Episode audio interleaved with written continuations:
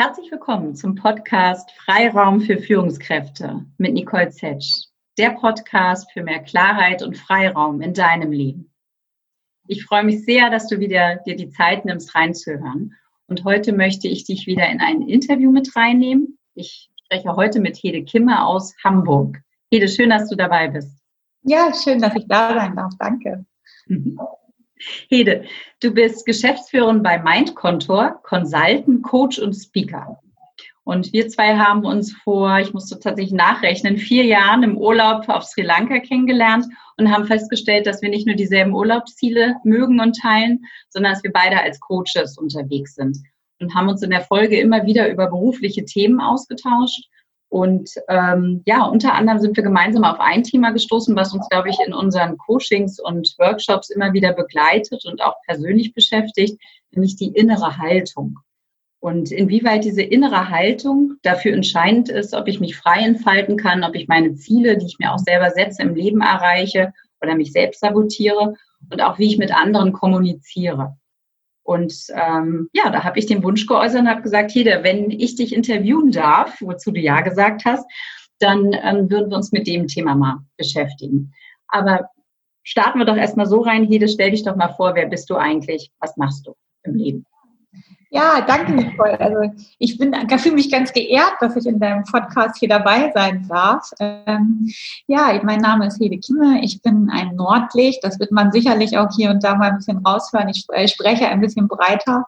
Ähm, und ähm, habe einen Werdegang, der ja für uns ähm, Berater ähm, relativ normal ist. Das heißt, der ist nicht immer ganz geradeaus wie so eine Karriereleiter in so einem Unternehmen gewesen. Das heißt, ich habe äh, mal Lehramt studiert, habe dann aber für mich festgestellt, uh, so viel Geduld mit Kindern habe ich gar nicht. Und ähm, habe dann mich nochmal umorientiert, war dann im Marketingbereich unterwegs, habe in verschiedenen Agenturen gearbeitet, angefangen in einer PR-Agentur, dann in einer großen Promotion-Agentur und ähm, dann in einer großen Veranstaltungsagentur.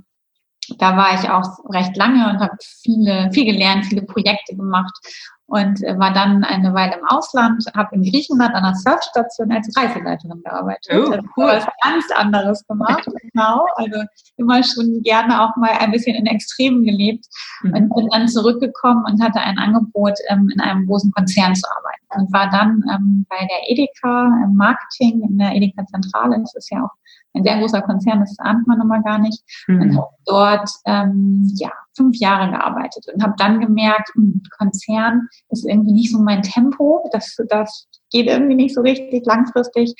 Und habe dann gesagt, jetzt ähm, nochmal ganz neu denken und habe ähm, gekündigt und habe mir selber einen Coach gesucht, um mal rauszufinden, was ich eigentlich so machen will. Und hatte vorher immer schon viele Trainings gemacht mit ähm, mhm. Mitarbeiter. Und habe dann gesagt, ach Mensch, eigentlich das, was die damit gemacht, das finde ich super. Und dann habe ich eine Coaching-Ausbildung gemacht und ähm, ja, bin in den Bereich gestartet, auch ähm, gleich in die Selbstständigkeit. Ähm, zunächst mit meiner Geschäftspartnerin haben wir ähm, ein, die Firma Coratio war das damals, haben wir aufgebaut, ausgebaut gemeinsam. Und ähm, seit ähm, etwa anderthalb, zwei Jahren bin ich jetzt mit der Firma Mein Kontor ähm, unterwegs und ja, bin da ganz glücklich als Geschäftsführerin und bin mit einem ganz tollen Team unterwegs. Das ist das. Und ihr sitzt in Hamburg in erster Linie? Mhm. Genau. Mhm. Wir sitzen in Hamburg, sind aber sowohl national als auch teilweise transnational tätig. Mhm. Ähm, wir auch teilweise Kunden ähm, haben, die europaweit ähm, agieren. Wobei äh, ich zugeben muss, dass ich, im, je älter ich werde, eigentlich auch ganz froh bin, wenn ähm, ich so die jungen ähm, Nachwuchskollegen, die ganz dynamisch sind, wenn ich die nochmal so in, in, die Welt schicken kann. Und ich selber ähm, bin einfach sehr gerne in Deutschland tätig, das muss ich schon sagen. Also das ist schon was, ähm, so viel Reisen, das muss gar nicht mehr sein. Zum Thema Freiraum vielleicht an dieser Stelle schon. genau. Und jetzt in der Corona-Zeit haben wir auch alle gelernt, dass das Reisen vielleicht auch gar nicht mehr so notwendig ist und wir vielleicht auch anders miteinander arbeiten können. Das bleibt ja eh spannend, ne, wie sich das entwickelt. Genau. Ja. Hede, ähm, du sprachst von Mindkontor, von deiner Firma, äh, wo du mit vielen anderen Coaches und Beratern zusammenarbeitest. Was sind so die Themen, die ihr begleitet als Coaches und äh, Berater? Mhm. Also wir haben uns in den äh, letzten Jahren ähm, immer stärker fokussiert, so würde ich das mal mhm. benennen.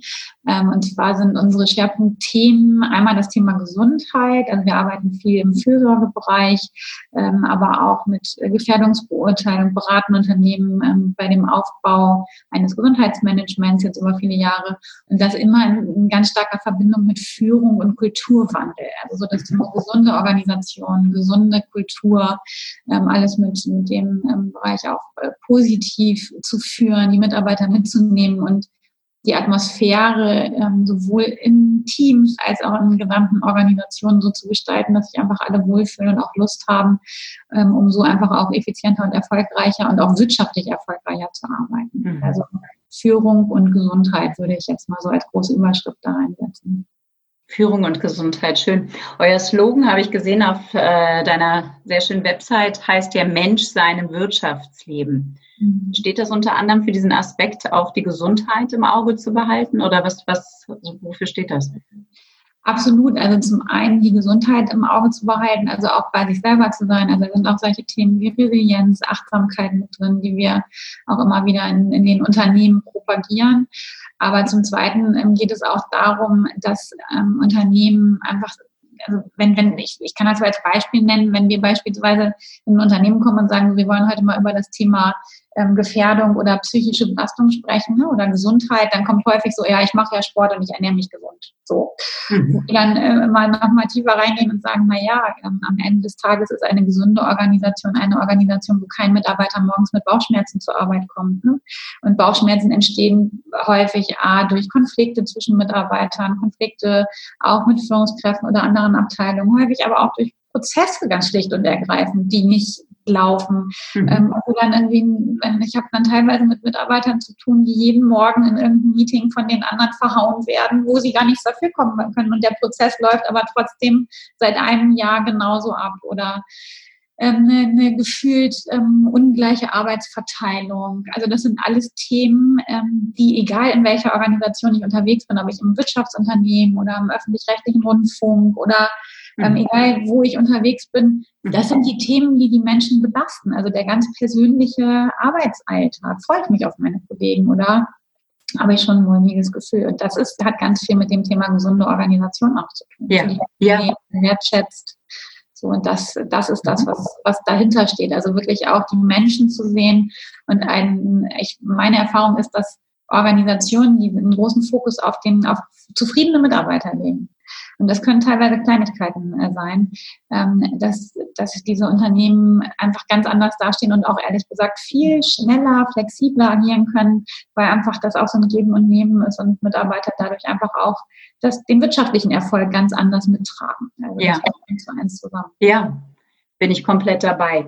Mhm. Und ein schöner Aufhänger für mein Wunschthema, mit dem ich dich hier sozusagen in das Interview gelockt habe, die innere Haltung, Hede. Ähm, Inwieweit äh, spielt die innere Haltung dafür auch ähm, eine Rolle? Und wie gehst du dieses Thema an? Also wie nimmst du deine Teilnehmer in solchen Teamworkshops mit, um dieses erstmal vielleicht etwas abstrakt anmutende Thema innere Haltung anzuerläutern? Im Prinzip arbeite ich mit zwei Komponenten. Das eine ist einmal das Thema innere Haltung, die uns bei Themen, die uns eigentlich bewusst sind, also die im, im Bewusstsein liegen. Und da arbeiten wir viel mit Führungskräften daran, das Thema Selbstführung in den Fokus zu nehmen. Also erstmal äh, zu schauen, wie stehe ich eigentlich zu den Themen, wie stehe ich eigentlich zu meinem Gegenüber, ähm, ne, also wir erleben das ganz häufig, dass wir auch so Gesprächssituationen durchspielen und dann äh, sagt eine Führungskraft, ja, nee, also ich bin da ja total offen, da, da kann man wirklich alles reinbringen, was man möchte und dann simuliert man mal so ein Gespräch und merkt so inneres Augenrollen und merkt, dass eigentlich die Führungskraft so einen Hals hat, aber das gar nicht nervt. Also das heißt, erstmal sich selber zu kennen, zu hinterfragen, ähm, ähm, auch äh, zu entscheiden, wie will ich mit der Situation umgehen, Selbstachtsamkeit, Vorbild sein, Dinge vorleben. Also viele Dinge, die für Führungskräfte unfassbar wichtig sind, ähm, nämlich erstmal bei sich selber anzufangen und nicht sich hinzustellen und zu sagen, die anderen müssen mal, dann kann ich auch vernünftig führen, mhm. sondern andersrum. Ähm, aber viel wichtiger, das ist etwas, was ich auch viel mit äh, Teams und, und aber auch in, in ähm, ja, Trainings oder Workshops bearbeite, gerade wenn Konflikte da sind, sind so die unbewussten inneren Haltungen, die uns so leiten. Und da arbeite ich sehr stark mit der Transaktionsanalyse und versuche ähm, die Transaktionsanalyse immer sehr stark in den so alltagstauglich zu übersetzen. Ich arbeite mhm. auch mit, mit so, so, ich nenne das mal Storytelling. Mhm. Also, dass ich ähm, einfach nochmal so her, herhole, so, was passiert denn eigentlich da ganz genau? Wo sind eigentlich so Triggerpunkte? Genau, hol, hol doch mal, also praktisch unsere Zuhörer jetzt, als wären die deine Teilnehmer im Workshop und Transaktionsanalyse hat der eine oder andere vielleicht schon mal gehört. Mhm. Ähm, was, was verbirgt sich dahinter und hol mhm. uns da mal mit rein. Das ist eigentlich, also ich versuche das auch mal so plastisch darzustellen. Also wir Menschen haben ja alle ähm, so, eine, so unsere Achillesferse. Das heißt, es gibt so Situationen, Menschen, aber auch, keine Ahnung, Gerüche, irgendjemand, der uns an irgendjemanden erinnert, ein Satz, dann jemand, also bei mir ist das zum Beispiel, wenn jemand zu mir sagt, Ede, ich erkläre es dir jetzt nochmal. Das sind so Punkte, wenn die passieren, dann machen die irgendwas. Manchmal merkt man das gar nicht, aber die machen irgendwas. Ist das so Trigger dann letztlich? Genau, mhm. genau, mhm. genau. Das sind Triggerpunkte und mhm. die passieren meistens unbewusst. Das heißt, wir können uns noch nicht so im vollen bewussten Zustand als erwachsene Menschen miteinander unterhalten und dann kriegt eine Person in diesem Gespräch so einen Triggerpunkt, als würde jemand da so einen kleinen Pfeil irgendwie abschießen. Und dann kann es passieren, dass man ganz unbewusst diese erwachsene Ebene verlässt und man kann sich dann in zwei Ebenen begeben. Also man kann beispielsweise einen Trigger haben, der einen auf einmal gefühlt innerlich ganz klein werden lässt. Also dass man auf einmal sich da fühlt, als würde man bei mir so wie so ein vierjähriges Mädchen da stehen und seine Löckchen irgendwie zwirbeln und denken, oh Gott, oh Gott, oh Gott, du kannst doch nicht mit diesen Leuten Gespräch führen, die sind ja alle viel schlauer, die können viel mehr. Also dass man sich klein macht. Oder aber auch, dass man vielleicht auch kindlich trotzig, rebellisch reagiert, so, wo man dann teilweise auch, ne, kennt man vielleicht auch, dass erwachsene Menschen auf einmal vor einem stehen und mit dem Fuß ausstampfen oder irgendwas auf den Boden werfen. Oder auch diese abwehrende Körperhaltung. Genau. Das ist ja auch gerne mal dieses, diese Arme vom, vor der Brust verschränken und sagen, mit mir doch mal sicher nicht. Ganz genau, ganz genau so. Wenn, wenn das passiert, dann, also wenn so ein Triggerpunkt kommt, dann kann es sein, dass die Menschen quasi in das Kindheits-Ich abgerutscht sind. Das heißt, wir alle tragen noch diese Gefühle aus unserer Kindheit in uns rum. Das heißt, da ist dieser Trigger gekommen, zack, ist dieses Gefühl da und der Mensch verhält sich auf einmal auch so. Das Spannende ist, dass ähm, wenn sich mir gegenüber, wenn jemand, der mir gegenüber steht, sich so verhält, dann finde ich das ja irgendwie merkwürdig. Ich reagiere ja in der Regel darauf. Also das heißt, wenn jemand abrutscht ins Kindheits-Ich, dann reagiert das Gegenüber ganz häufig so, also in den meisten Fällen, dass es sich eher nach oben begibt und in das sogenannte Eltern-Ich und kritisch sagt, was ist das denn? Was ist das denn für ein kindisches Verhalten? Vielleicht noch so eine Augenbraue hochzieht oder so inneres Augenrollen, aber auf jeden Fall diese Person nicht auf Augenhöhe ernst nimmt. Was in der Regel dazu führt, dass jemand, der gerade da unten angetriggert ist, im Kindheits-Ich, nochmal so richtig Gas gibt und sagt, so nicht mit mir. Wie behandelt der mich denn? Also das heißt, es ist eine Verschiebung der Augenhöhe in dem Moment. Genau, also da, da möchte ich gerne nochmal ähm, einhaken, um sozusagen Schritt für Schritt mitzukommen, ne? weil ich äh, glaube, für viele äh, der Hörer ist das ja ein Modell, was vielleicht nicht so ganz so bekannt ist. Mhm. Äh, das Thema Augenhöhe hast du jetzt schon mehrfach genannt. Das heißt, auf Erwachsenenebene habe ich diese Augenhöhe mit meinem Gegenüber. Und dann kommt dieser Trigger, dieser Satz, und der zieht mich dann entweder ins Kind-Ich runter und ich docke an diesen Kindheitsgefühlen an und verhalte mich entweder ähm, klein, du sagtest so klein niedlich, also so ein bisschen hilflos vielleicht, ne? Oder aber äh, trotzig. Genau. Oder aber ich rutsche nach oben ab in dieses ähm, Eltern-Ich, also was anderes als Erwachsenen-Ich, sondern ich tue sozusagen, als wäre ich ein Elternteil und nehme den anderen nicht so richtig ernst. Also nee, wie, wie nehmen den anderen nicht so ernst, sozusagen. Genau. Ja. Beides kann passieren. Also das eine ist, ich kann einen Triggerpunkt bekommen und wir haben meistens so Neigungen, wo wir eher hinrutschen. Also der eine rutscht mhm. tendenziell eher nach unten, der nächste rutscht eher nach oben, wenn er einen Trigger bekommt. Mhm. Ähm, und ist dann so, dass er sagt, so, also ich erkläre dir jetzt mal, wie die Welt funktioniert. Mhm. So, ne? Da können dann solche Sachen dabei rauskommen, wie ähm, ähm, früher war das, räum mal dein Zimmer aus, das sieht aus wie ein Saustall und das kann unter Kollegen dann so aussehen, so nach dem Motto, naja, mit deiner Ordnung, da, da könnte man ja auch nochmal dran arbeiten. Mhm. Das wäre dann so schön, so ein bisschen von oben herab, naja, ich nehme dich da nicht so ganz ernst. Mhm. Je nachdem, wo man hinrutscht, ist es immer so, immer. Also ne, das ist das, das Gegenüber genau in die entgegengesetzte Richtung rutscht. Also das heißt, wenn einer eher nach oben rutscht und will dir die Welt erklären, dann ist es meistens so, dass der andere sagt, so nicht mit mir. Das lasse ich so nicht mit mir machen. Oder andersrum. Also es ist in der Regel so, dass man irgendwie aufeinander reagiert und dass auf jeden Fall eine Kommunikation entsteht, die ein hohes Konfliktpotenzial hat.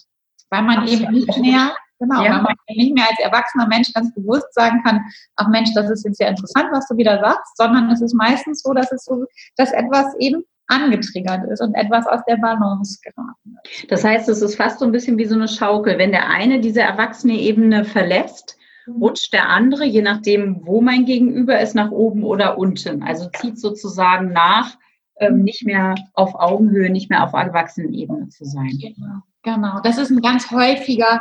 Effekt, der passiert. Mhm. Mhm. Und das verstärkt sich meistens, auch gerade so in Teams, wenn man sowas hat, so ein Trigger, dann verstärkt sich das. Und mhm. Trigger sind beispielsweise auch Werte. Also das heißt, wenn mhm. jemand beispielsweise nicht den Wert mitgekriegt hat, Pünktlichkeit, was ja tendenziell erstmal nicht schlimm ist. Man kann die Menschen ja so lassen, wie sie sind ähm, und kommt zum zehnten Mal zu spät, dann kann es sein, dass der andere wirklich so angetriggert ist und sich dann stellt, wie kann der denn nur, was hat der denn nur, der hat von zu Hause ja überhaupt nichts mitgekriegt, das geht ja überhaupt gar nicht, dass sowas passiert.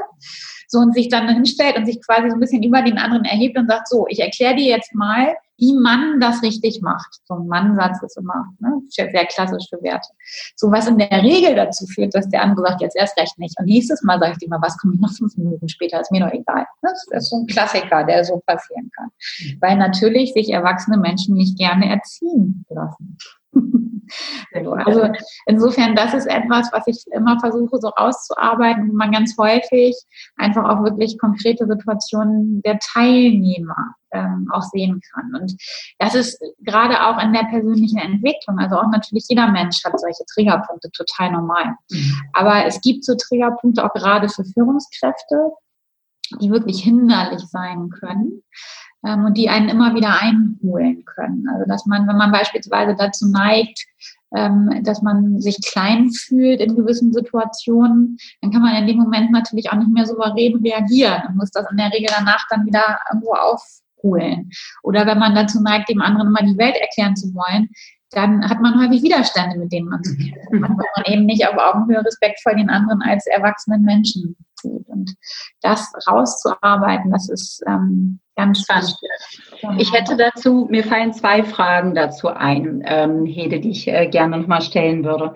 Und zwar zum einen, wenn ich in so einer Situation bin, ich habe mir diesen Podcast angehört, ich habe verstanden, okay, es gibt diese verschiedenen Ebenen und merke, uh, Kommunikation fühlt sich gerade hier nicht gut an, scheint nicht mehr auf Augenhöhe zu sein, da spielt sich hier irgendwas ab mit kindlichen Eltern ich.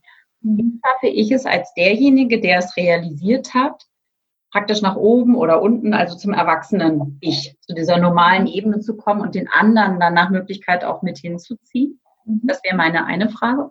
Und die andere Frage wäre, können wir gleich danach nochmal angucken, wenn ich das Ganze hier kapiert habe und auch schon häufiger wahrgenommen habe, was mich triggert, wie kann ich denn in Zukunft damit bewusster umgehen, um gar nicht erst runterzukippen, um gar nicht erst reinzufallen auf diese Trigger?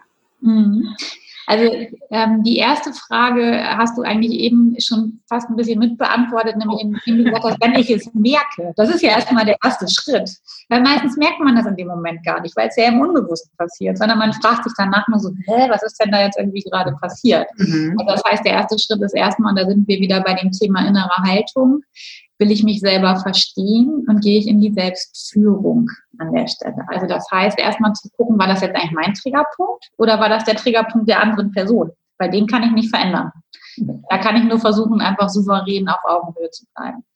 Wenn ich festgestellt habe, es ist mein Triggerpunkt, so, dann ist der nächste Schritt, sich damit zu beschäftigen und damit zu arbeiten. Kenne ich das? Habe ich das schon häufiger erlebt? Äh, wenn du magst, kann ich vielleicht mal eine Geschichte erzählen äh, von einem Triggerpunkt, den ich hatte und der mich fast meinen Job gekostet hätte. Sehr, sehr gerne. Auf jeden Fall. Geschichten sind immer äh, bildlicher, anfassbarer. Genau, aber dadurch habe ich dieses Modell gut verstanden. Und zwar ja bin ich ein Landkind, also so ein richtiges Landkind vom Bauernhof auf so einem ganz kleinen Dorf und dann noch außerhalb und dann noch vom Bauer, also ne, hinterm Ortsschild da auf dem Bauernhof. Und bei uns gab es in meiner Kindheit einfach keine Männer in Anzügen. Das gab es einfach nicht. Also weder, nicht mal bei uns in der Bank. kann man sagen. und ähm, bei uns war das so, dass wir einen Steuerberater hatten, damals vom Landvolk, und der kam einmal im Jahr mit seinem dicken BMW bei uns auf den Hof gefahren und hatte immer einen Anzug an. Und immer wenn der kam, hat meine Mutter am Vortag bei uns alles sauber gemacht, ne, die gute Stube geräumt. Und wir haben immer die Ansage gekriegt, Kinder, halt, ne, der, der herkommt, ihr müsst leise sein und euch vernünftig verhalten, das ist wichtig. Das heißt, das war so meine ganze Kindheit durchgehend, immer wenn dieser Mann kam, war es wichtig. Dann bin ich in, äh, habe ich ja in verschiedenen Agenturen gearbeitet und da war das immer so, ne, alle waren ja immer locker flockig, man war ja total easy unterwegs, war auch ganz wichtig, so cool zu mhm. sein. Mhm. Und unsere Kunden, die ja ne, ganz, ganz wichtig waren, die waren natürlich häufig in Anzügen und das war halt einfach immer auch ganz, ganz wichtig, da ganz besonders ausgewählt höflich zu sein und sich vernünftig zu verhalten. Also schon nochmal einen draufgesetzt. Ne? Darauf.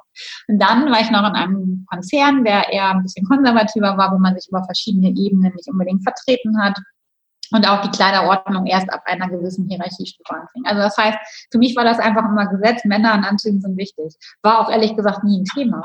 Ja. Und dann habe ich mich selbstständig gemacht und habe dann, ähm, ich weiß noch, bei einem großen Konzern den ersten, die erste Vorbesprechung für den Workshop gehabt und ähm, hatte meine Coaching-Ausbildung schon länger auch hinter mir, war auch schon durchaus souverän und gesettelt, aber ja, und hatte dann Vorgespräche am Telefon und das lief super und der war total begeistert und sagte, ja, wir wollen gerne. Und dann bin ich da, haben wir halt dann nochmal ein Treffen vereinbart und ich bin dahin und der hat mir die Tür aufgemacht, hat auch sofort ganz freundlich am Du sofort, also ganz, ganz, hat mir alle Türen geöffnet und stand da im dunkelblauen Anzug, weißes Hemd, rote Krawatte. Und ich war in dem Moment umgehend eine Vierjährige. Also ich stand da und wow. habe nur gedacht, um Gottes Willen, ich kann doch nicht mit diesen Menschen Workshop, um Gottes Willen, das geht nicht. Schweißgebadet innerlich. Und der ähm, hat dann, also ich war im, äh, absolut im angepassten Kind. Mhm. Und ähm, der hat dann ähm, witzigerweise aber halt sehr souverän reagiert. Was hat er gemacht? Der hat dann in dem Moment gesagt, so Mensch, und ich fand das ja so toll, und er sagt doch mal, was du machen möchtest. Und dann habe ich gesagt, ja, also, ähm, also wir könnten das ja, also so wie du willst eigentlich. Ich hatte das komplette Konzept dabei. Ich habe es nicht mal geschafft, das aus meiner Tasche zu ziehen. Also so war ich raus. Mhm. Und dann hat er gesagt, na okay, Hede, dann sag doch mal, wie würdest du denn gerne starten? Und da habe ich gesagt, ja, man könnte ja eventuell mit so einer Vorstellungsrunde. Und dann hat er gesagt, eine Vorstellungsrunde ist doch eine super Idee.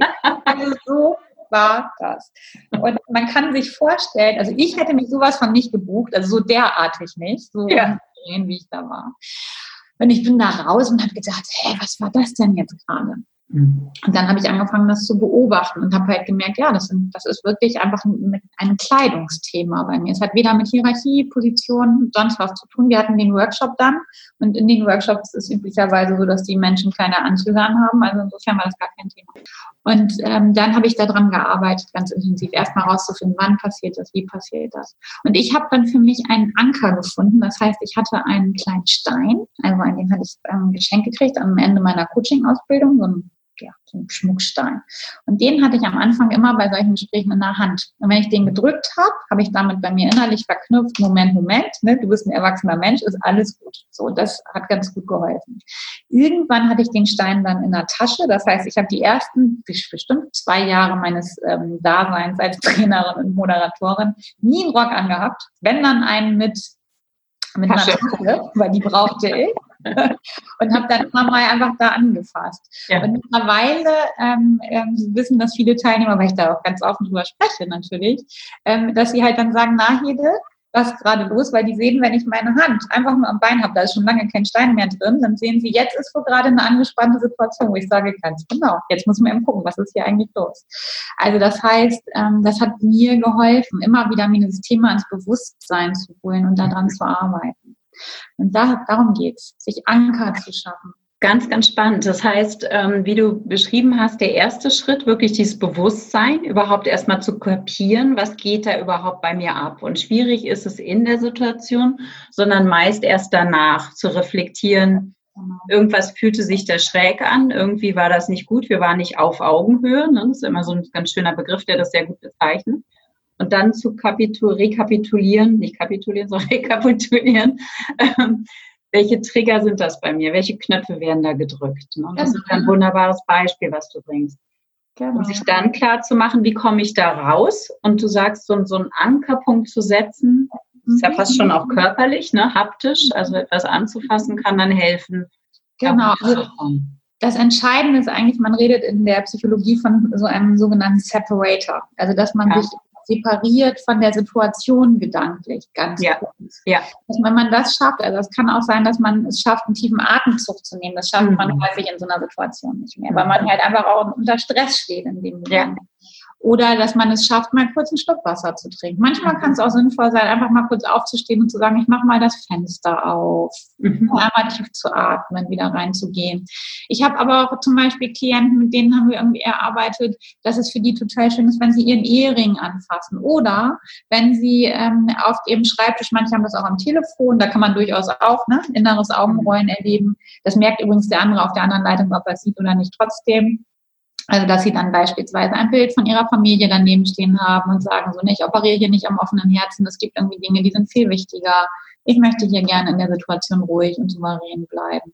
Also, das ist wichtig, dass wir da für sich einfach mit diesem Verständnis dafür, das ist es bei mir, einfach etwas findet, was irgendwie wieder runterholt und so diesen kurzen Abstand ermöglicht. Wenn man das schafft, was einem aus diesem Muster auch rausholt, ne? aus diesem Automatismus im Kopf. Was ganz spannend ist, ähm, wir nehmen das ja etwas früher auf, als es jetzt tatsächlich dann rauskommt. Und ich sitze parallel aktuell, ich hatte es in unserem kurzen Vorgespräch erwähnt, an der Solo-Folge, die praktisch vor unserem Interview rauskommt.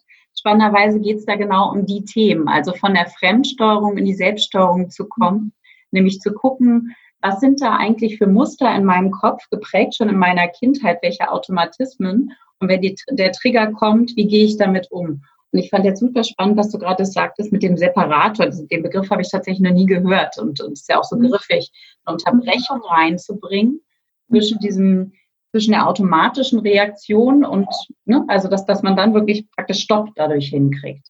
Und dass sowas schon erreicht werden kann durch einen tiefen Atemzug bis in, bis in den Bauch, wahrscheinlich weil der Parasympathikus ja auch dann angesprochen wird. Oder wie du sagst, Schluck Wasser trinken, Fenster öffnen, den Stein anfassen oder was auch immer man sich da definiert hat. Und du, du hattest in deiner, ich glaube, ersten Folge, die ich auch äh, verfolgt habe, ja. Stephen Corey, glaube ich. Ähm, ja, Stephen Corey, genau. Mhm. Und das ist, das ist ja, dass es darum geht, dass es einen Reiz gibt, den man bekommt und dass man als Mensch die Chance hat, die Reaktion zu wählen. Das war, glaube ich, das, was du da benannt hattest. Und das ist etwas, was halt in solchen Situationen teilweise nicht mehr so richtig gut funktioniert, die Reaktion zu wählen. Und da hinzukommen, also quasi diesen, das zu unterbrechen, also wirklich die, auch da diese Reaktion wählen zu können. Dafür Moment auch zu schaffen, ne? Mhm. Genau. genau, ja, ganz, ganz spannend. Und ähm, ich liebe dieses Modell ja, deswegen hatte ich es mir auch so sehr gewünscht, äh, dass wir es gemeinsam besprechen. Und danke dir, Hede. Das, ich finde, du hast das sehr, sehr schön und bildlich anhand vor allen Dingen deiner eigenen Geschichte nochmal gebracht. Mhm. Ähm, was ich daran so mag, ist, dass es verhältnismäßig einfach ist. Mhm. Also wirklich zu verstehen, okay, es gibt da einen Erwachsenen-Ich, auch wenn wir alle irgendwie eigentlich nicht erwachsen wollen, selbst ich nicht mit meinen 50 mittlerweile, aber okay, wir sind irgendwann erwachsen und sollten uns auch so verhalten, sprich die Verantwortung übernehmen ähm, und, und auf Augenhöhe kommunizieren und sich dann aber bewusst sein, wir sind nicht gestört, wenn wir zwischendurch, das machen wir nämlich alle immer mal wieder, im Monolog oder im Dialog abhauen in dieses Kind-Ich oder in dieses Eltern-Ich.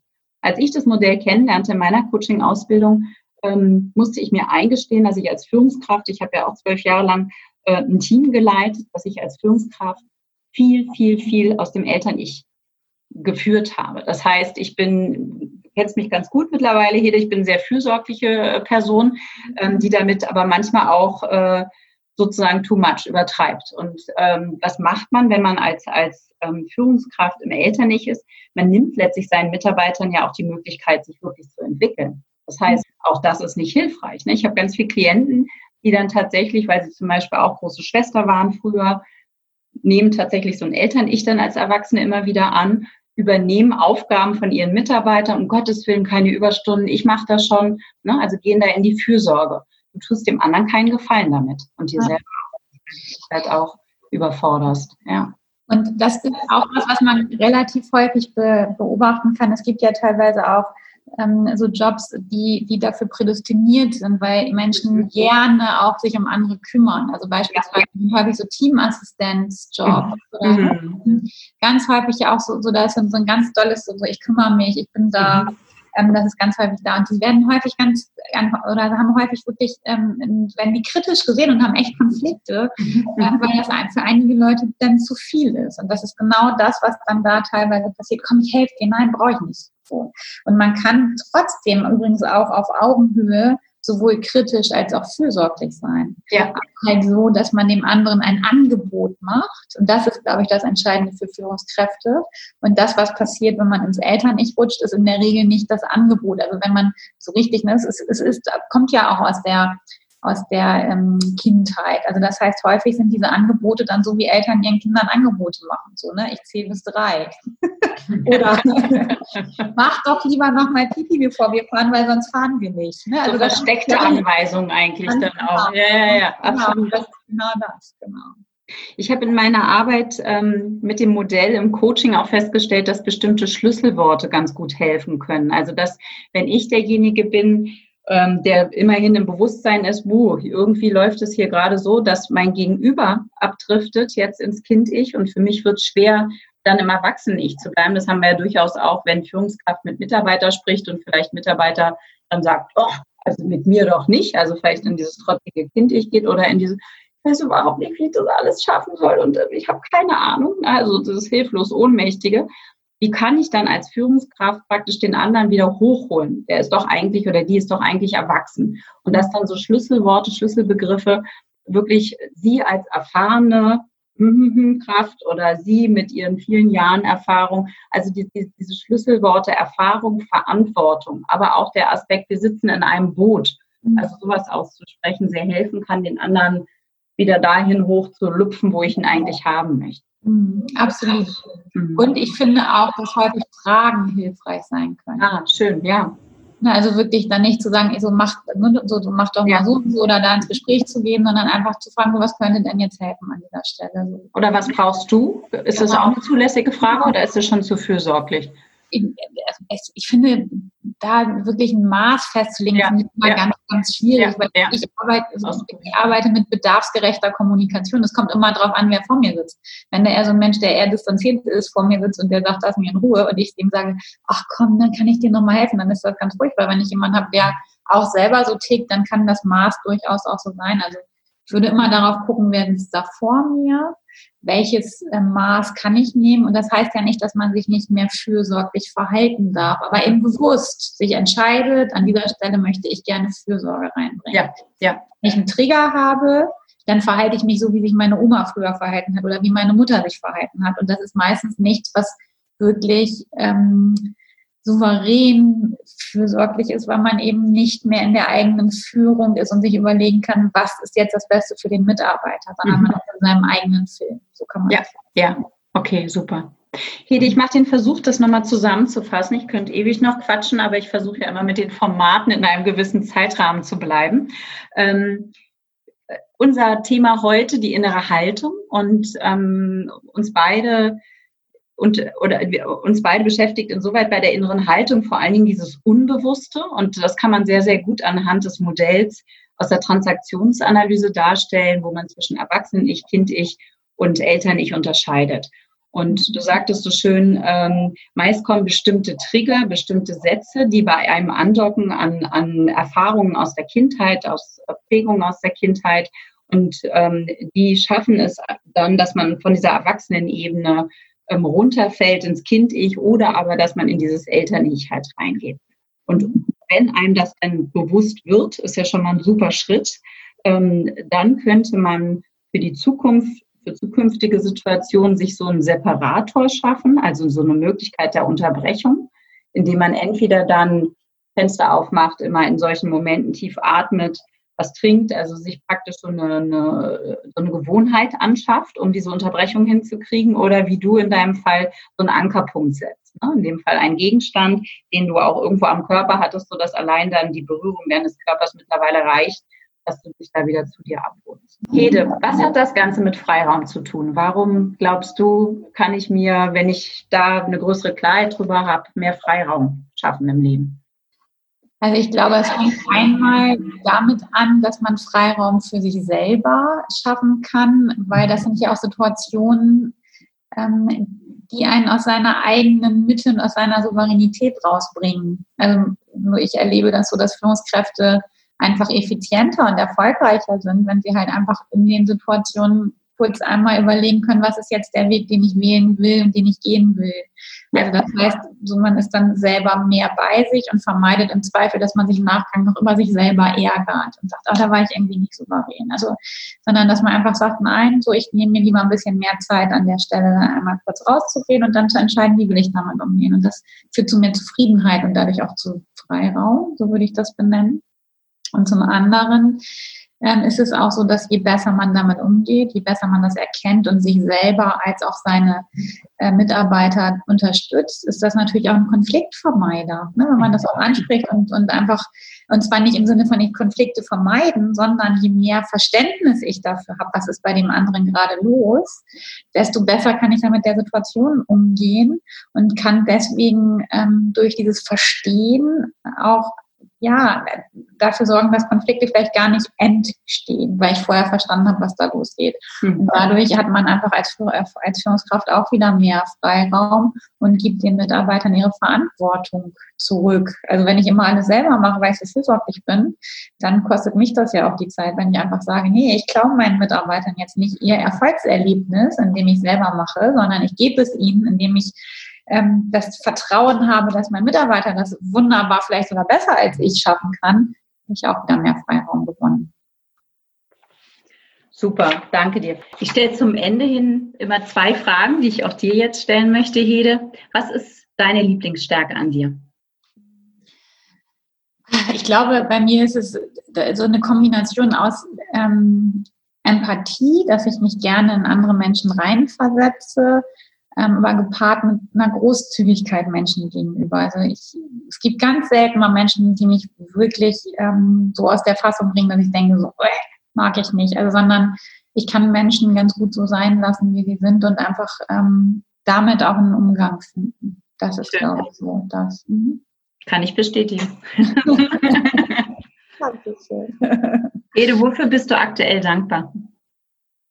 Ich bin aktuell sehr dankbar. Ich hatte auch nicht ein ganz einfaches Jahr, weil ich auf verschiedenen, in verschiedenen Lebensbereichen mir so ein paar Säulen weggebrochen sind und ich bin unfassbar dankbar für meine Freunde. Also ich habe äh, bin getragen worden durch diese Zeit ähm, von, von all meinen ähm, guten Freunden, die sich zum hundertsten Mal mein Gejammer anhören durften. Also das zum Thema innere Haltung, das gelingt nicht immer, auch wenn man das weiß. Und die einfach immer bei mir waren und ähm, ja, die mich unterstützen und begleiten und ähm, mich, ja, mein Leben so wahnsinnig bereichern. Das ist, glaube ich, das, wo ich die größte Dankbarkeit habe, also Menschen in meinem Leben. Sehr gut, danke dir für die Antwort. Wir hoffen, Hede und ich, dass wir dir gemeinsam wirklich einen guten Einblick in dieses Thema innere Haltung geben konnten. Ich persönlich finde das Thema ja so wichtig, dass ich das bestimmt nochmal in einer späteren Solo-Folge aufgreifen würde. Und wenn du Hede Kimme kontaktieren möchtest, weiß ich, dass du sie in jedem Fall auf LinkedIn findest. Und ähm, den Link zu ihrer Website Mindkontor findest du in den Show Notes. Danke, dass du dabei warst. Und wenn dir die Folge gefallen hat, dann freue ich mich, wenn du auf iTunes eine positive Bewertung hinterlässt. Bis zum nächsten Mal, wenn es wieder heißt, Schritt für Schritt zu mehr Freiraum.